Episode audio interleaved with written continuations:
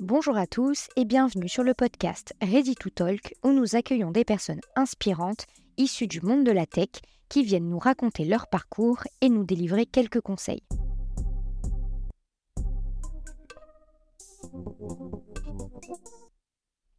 Bonjour Stéphane, euh, je te remercie d'avoir accepté mon invitation. Je suis ravie de t'accueillir sur notre podcast Ready to Talk. Est-ce que tu peux commencer par euh, nous en dire un petit peu plus sur toi? Alors déjà, bonjour Chloé, merci de m'avoir convié. Euh, ben, je suis Stéphane Séguin, j'ai 49 ans. Je suis le papa, euh, je suis marié et je suis papa d'une euh, d'une fille de 12 ans. Voilà, pour commencer. Ok, super. écoute, on va le voir un petit peu plus tard, mais tu as récemment décidé de changer de vie il y a encore peu, tu faisais donc partie de l'univers, de la tech, de l'IT. Tu étais un acteur du digital avec, notamment ton expérience chez, Total Energy. Est-ce que tu peux un petit peu, nous parler de ton parcours IT justement? Alors mon parcours IT, il a commencé d'abord à la Société Générale. en fait, je suis ingénieur informaticien et de cet ingénieur en informatique, je suis d'abord entré vraiment à la direction informatique de la Société Générale. Et euh, quelques années plus tard, donc euh, j'ai été développeur, j'ai été euh, chef de projet informatique au sein de la Société Générale. Et puis j'ai pris la responsabilité d'une petite équipe à l'époque. En quelques années, j'ai eu des développeurs sous ma responsabilité. Et ensuite, j'ai rejoint la maison Total, où là, j'ai eu des gros projets informatiques, une refonte de systèmes d'information notamment. Donc, euh, on est passé dans une autre catégorie qui était euh, faire des projets euh, qui pesaient budgétairement 20 à 30 millions d'euros de, d'enveloppe budgétaire. Donc, on n'était plus dans la même catégorie. Été devenu un directeur de projet informatique. Et, en fait, j'ai fait toutes mes gammes au sein de la Société Générale, puis après chez Total, pour devenir un, grand directeur de projet informatique avec plusieurs grands projets en même temps, en parallèle. Donc c'est ça qui, a été intéressant, c'est de partir du développeur qui codait en passant par un petit chef de projet avec des petits projets, puis après des grands projets, puis après des équipes qui étaient grandes et où on devait gérer à la fois la migration, on devait gérer l'infrastructure, on devait gérer euh, des développements de logiciels, des développements from scratch, etc. Et ce qui a été euh, très différenciant au fur et à mesure de ma carrière, et on y reviendra peut-être, mais euh, il y a eu un, échec aussi sur, enfin, une difficulté forte dans la refonte d'un système d'information. Et je dirais que sur la deuxième partie de ma carrière, j'ai appris plutôt la méthode agile et donc, euh, je suis passé de la construction où on faisait des gros cahiers des charges, des grands appels d'offres, etc.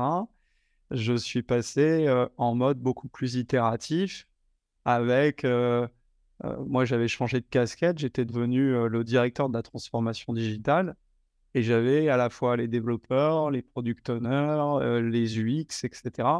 Et bah, j'ai connu deux époques très différentes et deux manières de faire des projets informatiques. Et c'est vrai que c'est intéressant de voir qu'on a tiré des leçons euh, des erreurs du passé qui étaient assez communes. Parce que faire des grands systèmes, euh, passer des, des, mois et des mois, euh, et puis s'apercevoir que c'était pas tout à fait ce qu'on voulait et qu'on rentrait dans un effet tunnel, bah, ça a été un enseignement riche parce que par la suite, je n'ai jamais plus refait de cette manière-là un projet de ma vie. D'accord, ok, bah, c'est super intéressant. Puis on, voit en fait complètement l'évolution de ton parcours. Alors même s'il n'y a pas de, de, bonne manière, de bon chemin, je pense que c'est super intéressant et, je pense très motivant pour beaucoup de savoir qu'en fait on n'est pas dans une case et on n'a pas fait telle étude pour devenir telle, personne et au final, en fait, on, peut devenir qui on veut et je pense que ça dépend du parcours de chacun, du chemin de chacun. Donc je pense que c'est très, même très important de le rappeler. Et justement, toi, avant de commencer tout ça, bah, pourquoi tu as voulu te lancer dans cet univers? Qu'est-ce qui t'a tiré en premier lieu dans, l'univers de l'IT Est-ce que c'était quelque chose que, qui te parlait depuis tout jeune ou où il y a eu vraiment un déclic ou un élément qui a fait que tu as voulu te lancer dans ce secteur-là? Alors, quand j'étais tout petit, quand on me demandait qu'est-ce que tu veux faire quand tu seras plus grand, ce qui me venait, c'était inventeur. Donc, je voulais inventer des choses. D'accord. Ce qui a donné beaucoup plus tard un ingénieur. Mais quand je suis sorti de l'école d'ingénieur, je connaissais l'informatique parce qu'il avait bien fallu choisir quelles étaient les, spécialités vers lesquelles je m'orientais. Mais sincèrement, je savais, enfin, c'est pas que je savais pas pourquoi, mais c'était ce qui me plaisait le plus, voilà tout. Et en fait, chemin faisant, je suis devenu un passionné de l'IT, un passionné des projets informatiques, parce que ça venait toucher certes, ça venait toucher au processus, ça venait toucher aux entreprises, leur manière de, de fonctionner, de s'améliorer, d'aller plus vite, d'aller plus loin. Et quand je vais devenir patron digital, là, ça va être encore plus puissant parce que ce qui est le fil conducteur, mais ça, je l'ai compris bien après, c'est j'adore transformer les choses. Donc, tu vois, l'inventeur du départ, c'est devenu celui qui adore la transformation et la transformation, c'est quoi? C'est améliorer les choses, euh, faire en sorte que euh, quand il y a des changements sur un marché donné, bah, on, surfe sur la vague euh, plutôt que de prendre la vague dans la, dans la figure.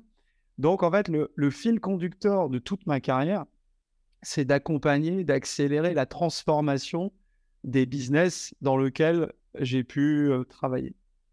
D'accord. au final, c'est un sujet hyper actuel, notamment bah, avec le Covid qu'on a tous connu. Et bah, il y a certaines, énormément d'entreprises du coup qui ont été bah, forcées, parce qu'il y en a beaucoup qui ne le faisaient pas forcément dès le départ, à se mettre à cette transformation, pour le coup ici digitale. donc ouais, c'est un, sujet super actuel. Je pense que ça parlera à beaucoup. Et si ça parle pas à beaucoup, enfin si ça parle pas à certains, je pense que il faut se mettre aussi dans, dans sur cette page qui est hyper actuelle et dont on parle énormément. Et bah, avant de te diriger donc, dans ta nouvelle fonction qu'on parlera un tout petit peu plus tard, tu avais été donc Chief Digital Officer, donc CDO. Est-ce que tu peux nous expliquer un petit peu ton rôle en tant que, que CDO Quelles étaient tes missions? Quels étaient tes projets finalement? Alors, juste, si tu me permets, je voudrais revenir un tout petit peu sur la transformation. Il y a, il y a en fait des transformations qu'on souhaite. Il y a des transformations qu'on subit, par exemple une activité qui est frappée plein fouet par le Covid, l'inflation, la guerre en Ukraine ou que sais-je. C'est une transformation subie qui est parfois en mode pompier. Il y a des transformations parce qu'on voit notre marché, nos concurrents changer de positionnement et que en fait on décide de transformer notre activité parce que sinon elle est condamnée à terme. Et puis il y a des transformations qui sont anticiper alors qu'on ne voit pas encore bien les difficultés.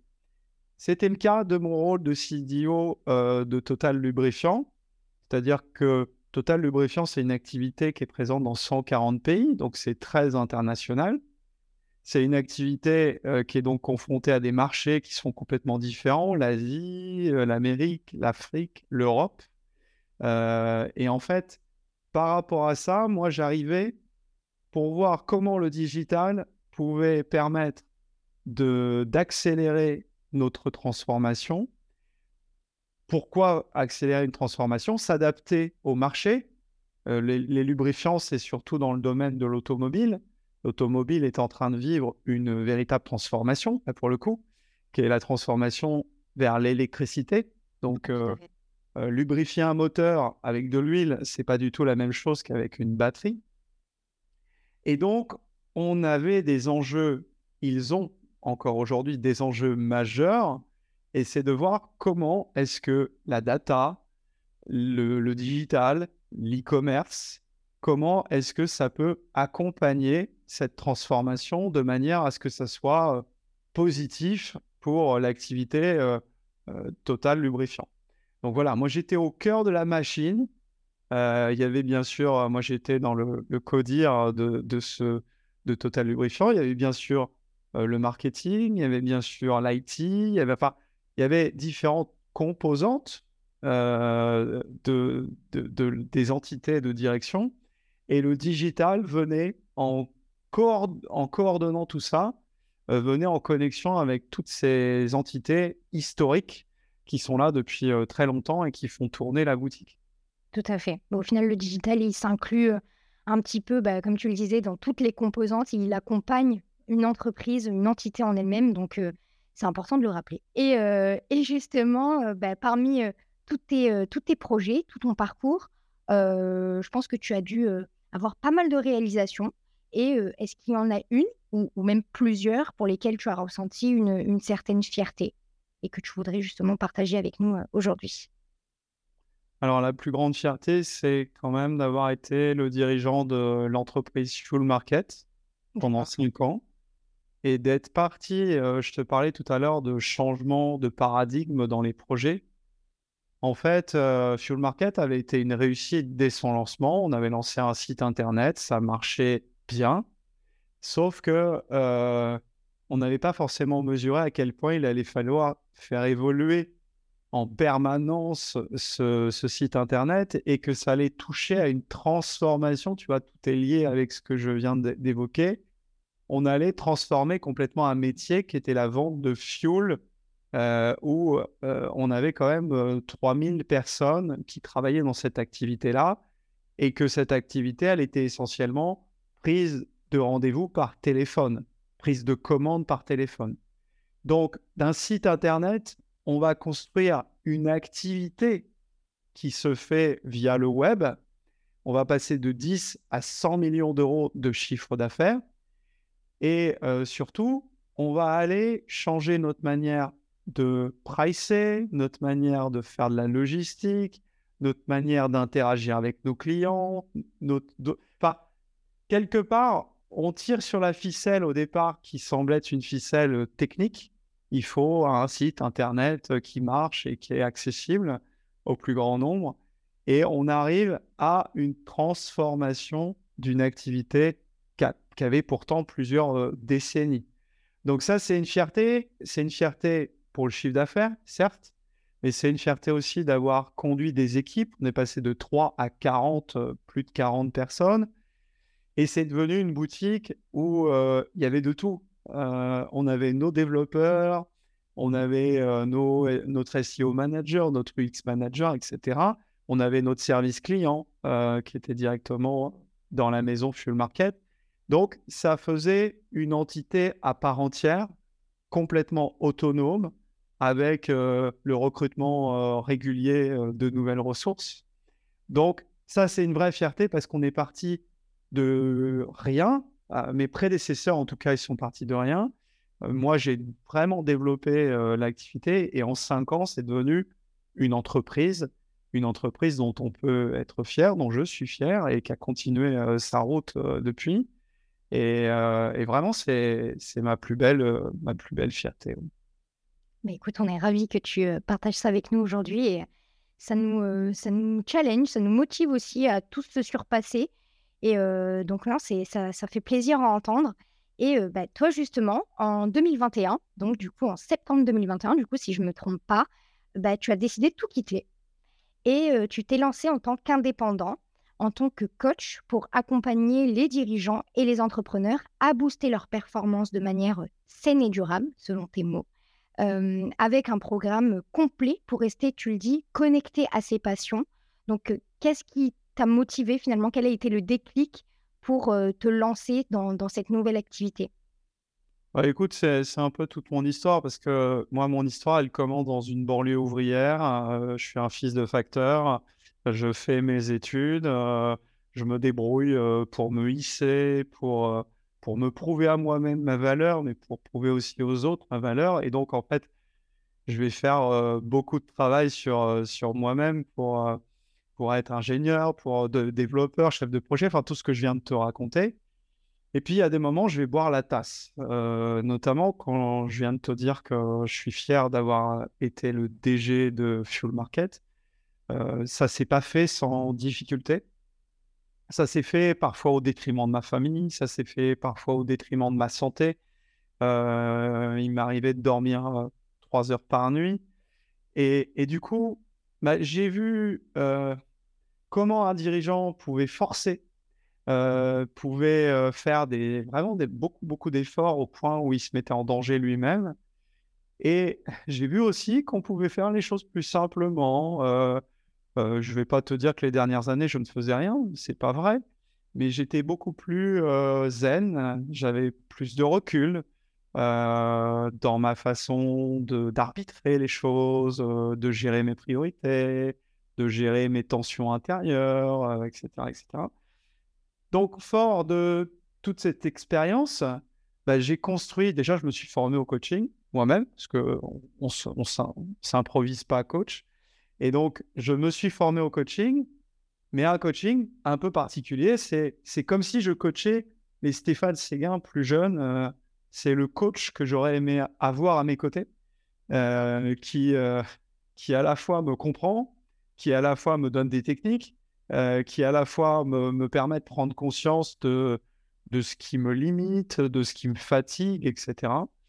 Donc voilà, j'ai quitté le, monde du grand groupe, mais je me suis beaucoup enrichi de cette expérience euh, de grand groupe.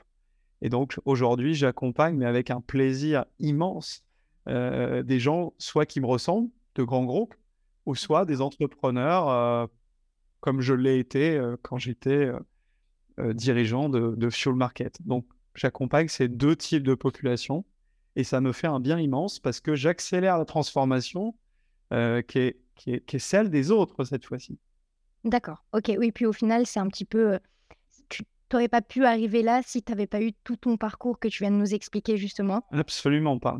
Absolument pas. Je pense que le mot coach est un peu galvaudé justement pour ça parce que et c'est pas une critique euh, de mes petits camarades coach, il, il faut de tout, mais parfois il y a des personnes qui s'improvisent coach. Et pour moi, coach de dirigeant, c'est pas un titre, c'est le résultat d'une expérience, d'un vécu, d'une envie. Et le coaching, c'est quelque part aider l'autre dans sa progression pour être la meilleure version de, de lui-même. Il faut forcément avoir une expérience et bah, en fait, tu sais tout simplement de quoi tu parles et et, si tu n'avais pas eu toutes ces expériences, tu n'aurais pas pu arriver à justement coacher d'autres personnes qui sont, comme tu le dis, bah, dirigeants ou entrepreneurs. Donc, donc je, comprends mieux ton parcours et, pourquoi tu as, tu as pris cette, cette décision. Et, ça paraît plus cohérent? oui, tout à fait. et justement, pour bah, clôturer cette première partie, bah, tu nous as un petit peu déjà parlé de tout ça, mais est-ce que tu aurais un conseil à donner aux plus jeunes qui nous écoutent et qui bah, qui pourraient peut-être se retrouver dans la même, dans la même situation ou tout simplement un conseil que tu aurais aimé avoir quand tu étais, quand tu étais plus jeune. Voilà. Alors, on n'est peut-être pas dans les mêmes époques, donc peut-être qu'en m'adressant aux jeunes générations, mais si je m'adressais aux jeunes Stéphane à son époque, oui. je lui dirais fais attention aux projets un peu longs, avec des grandes promesses, avec des grands cahiers des charges, etc. Et coupe les choses en morceaux. S'il te plaît, euh, maintenant on parle de minimum viable product, va à l'essentiel, euh, fais en sorte de découper et de, de, faire, de ne pas rentrer dans des effets tunnels. Donc, euh, itératif, test and learn, agilité, etc. Et peut-être pour les nouvelles générations, peut-être qu'on est un peu en sens opposé, ne zappez pas trop. On a peut-être une caricature derrière les jeunes générations, la, génération Z ou les millennials, où on dit ils sont toujours en train de zapper. attention, l'agilité n'est pas l'agitation. c'est quand même important de s'enraciner, c'est important d'avoir une forme de persévérance. Donc voilà, c'est un peu le milieu des deux. C'est ni s'entêter dans quelque chose de trop long et qui, qui fait trop patienter et pendant ce temps-là, le marché est en train de se transformer, ni être dans le zapping euh, incessant qui, qui ne permet pas de s'enraciner. Ouais, il faut trouver l'équilibre entre les deux et, et, comme tu dis, s'enraciner, prendre le temps de, de réfléchir aux choses et de faire les choses euh, correctement. Écoute, merci beaucoup pour toutes ces réponses que tu nous as apportées. Je pense que du coup, c'est important de dire que, beh, malgré tout, il faut faire les choses avec passion, avec envie, avec motivation et ce qu'on vient de dire justement avec persévérance. Donc, je pense que c'est un, beau message. et pour finir, on a l'habitude de, terminer par des questions plus axées personnelles, même si on l'a déjà beaucoup abordé dans, tout ce côté un petit peu professionnel. Voilà, des questions personnelles beaucoup plus ludiques.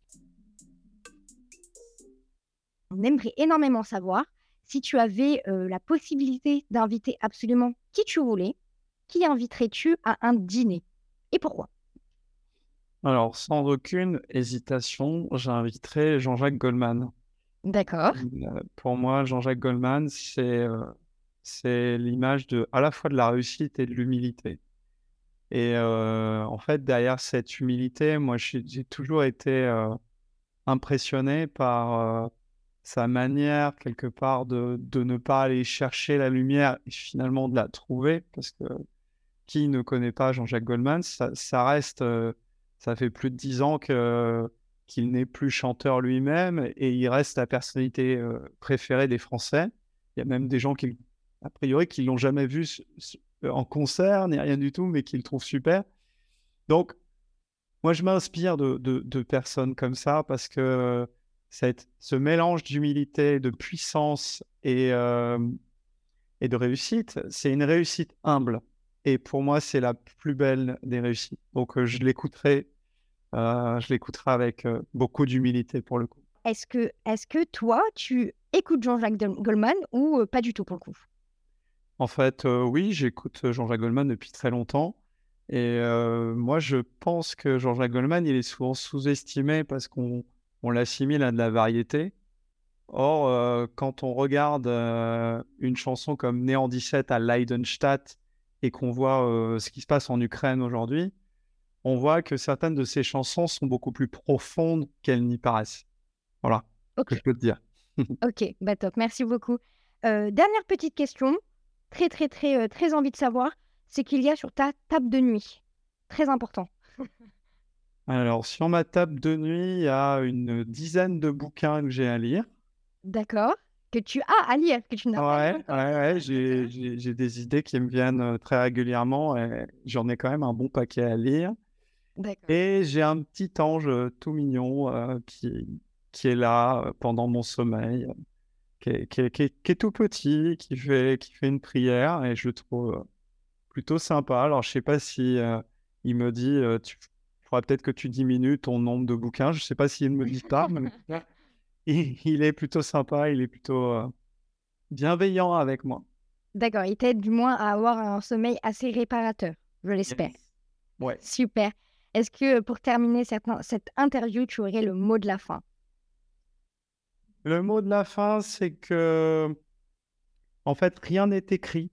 Euh, tu vois, si je m'étais arrêté à mes origines euh, ouvrières, si je m'étais arrêté ensuite à, mes, à ma formation d'informatique, euh, si je m'étais arrêté à ma carrière de grand groupe, euh, si je m'étais...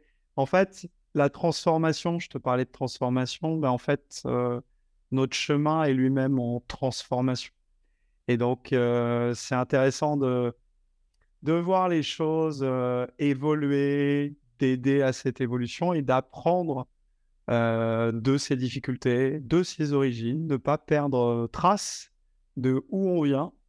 Et tu vois, je t'ai parlé de Jean-Jacques Goldman. Euh, je pense que d'avoir une réussite humble, euh, je pense que c'est, en tout cas, c'est ce que j'aspire à faire et à être. Ben, je pense que c'est le magnifique mot pour, pour terminer cette interview. Et je pense qu'on devrait tous au moins avoir en tête que c'est très important tout ce que tu viens de dire, que justement, il ne faut pas oublier d'où on vient, il ne faut pas oublier ce qu'on aime, il ne faut pas s'oublier en tout cas, et il faut faire les choses avec envie, avec passion, avec motivation, avec persévérance. Voilà, tout ce qu'on on s'est un petit peu dit tout au long de cette interview. Donc écoute, ben, merci beaucoup. Merci beaucoup pour ton temps. Euh, c'était vraiment un plaisir que d'échanger avec toi. Et je pense que euh, cet épisode parlera ou inspirera déjà euh, beaucoup de, de personnes, du coup, enfin, je l'espère du moins. Et, j'espère te, te, recevoir une prochaine fois très vite pour un nouvel épisode de Ready to Talk.